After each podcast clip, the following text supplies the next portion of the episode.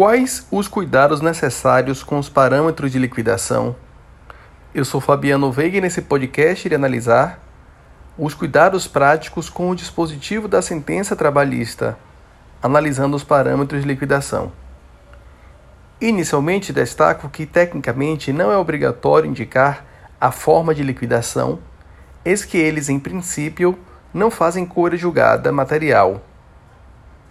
Além disso, é plenamente fungível o critério de liquidação, mas é fundamental trazê-los em se tratando de prova prática de sentença trabalhista.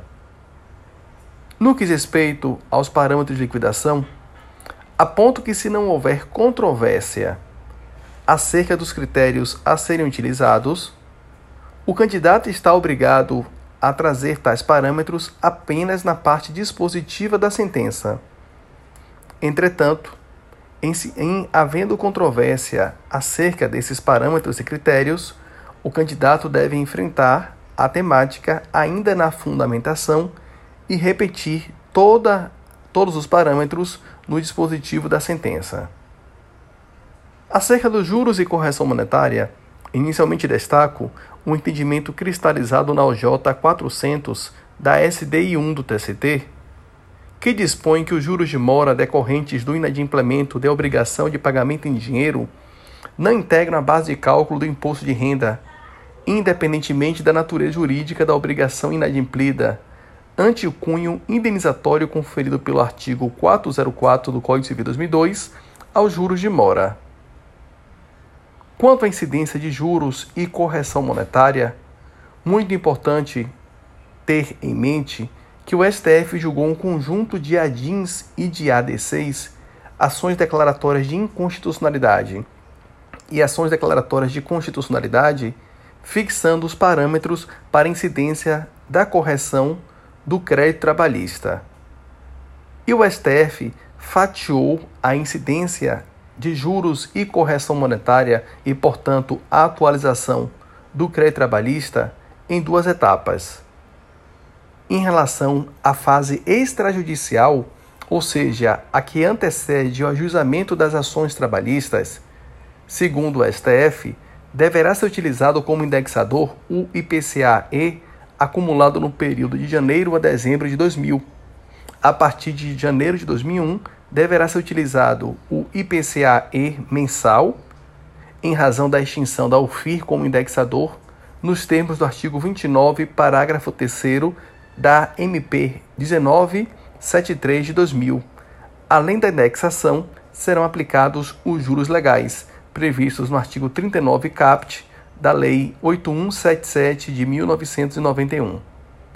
Em relação à fase judicial, após, portanto, o ajuizamento da ação trabalhista, a atualização dos débitos judiciais deve ser efetuada pela taxa referencial do Sistema Especial de Liquidação e Custódia, SELIC, considerando que ela incide como juros moratórios dos, dos tributos federais.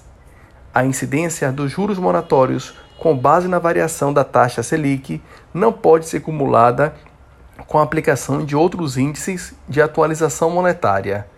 Em síntese, portanto, de acordo com o STF, os créditos trabalhistas serão atualizados essencialmente na fase extrajudicial pelo IPCA-E e após o ajustamento da ação na fase judicial pela taxa Selic.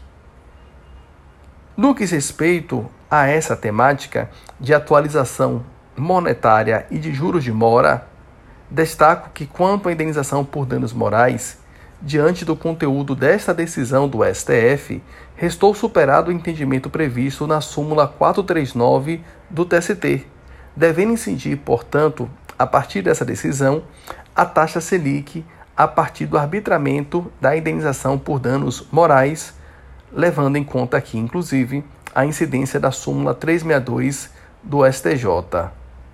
Por fim, destaco que os institutos do abatimento ou da dedução não se confunde com o Instituto da Compensação.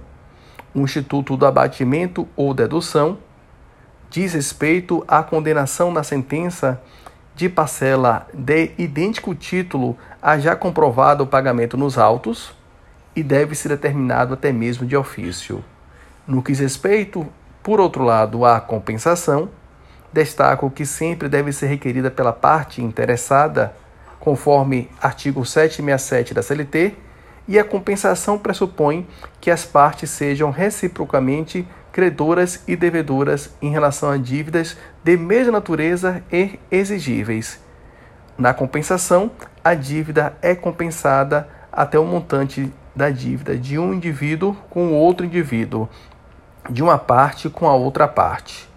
Em se tratando de compensação efetivada quando da extinção do contrato, a CLT tem regra própria, artigo 477 da CLT, e prevê que essa compensação não pode superar um salário mensal do empregado.